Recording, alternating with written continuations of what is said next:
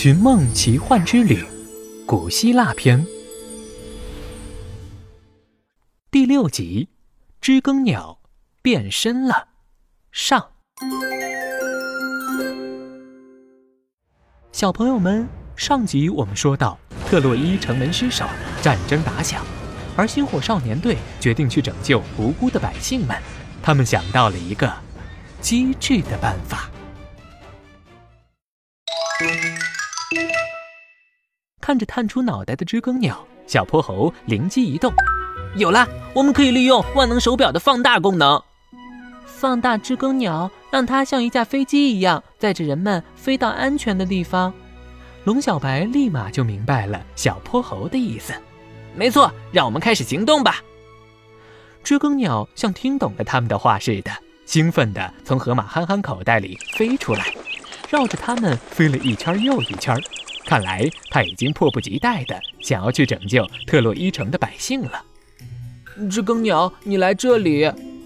河马憨憨把手伸出木马外，知更鸟停在了他的掌心。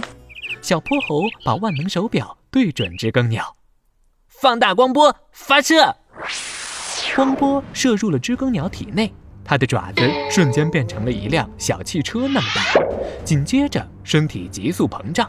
巨大的身躯把月亮都遮住了，每一片羽毛都变成了雨伞般大小。它的爪子一落到地面，脚下的石板就纷纷开裂。它扇了扇翅膀，特洛伊城立马刮起了狂风，就连它啾啾啾的叫声都被放大了好多倍，像嘴边放了一个高音喇叭似的。知更鸟的叫声回荡在整个特洛伊城。他高昂着头站在波塞冬庙前，巨大的特洛伊木马在他身边就跟乐高玩具一样。快上来，我们要出发了！小泼猴爬出木马，一跃跳上知更鸟的背。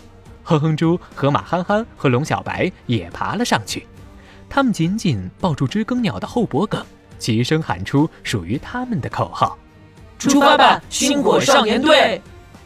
知更鸟飞起来了。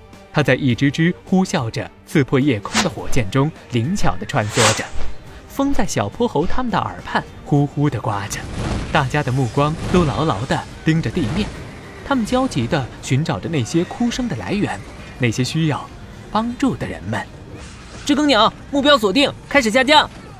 小泼猴发现一处着火的房子上站着一个光着脚的小女孩，立即决定救人。可是狭窄的巷道根本没有知更鸟落脚的地方，它只能绕着房子低空盘旋。火越烧越大，眼看着小女孩就要消失在浓烟里了。小女孩能否平安脱险？星火少年队将怎样拯救他们？特洛伊的百姓们能否被解救？请听下集：知更鸟变身了。下。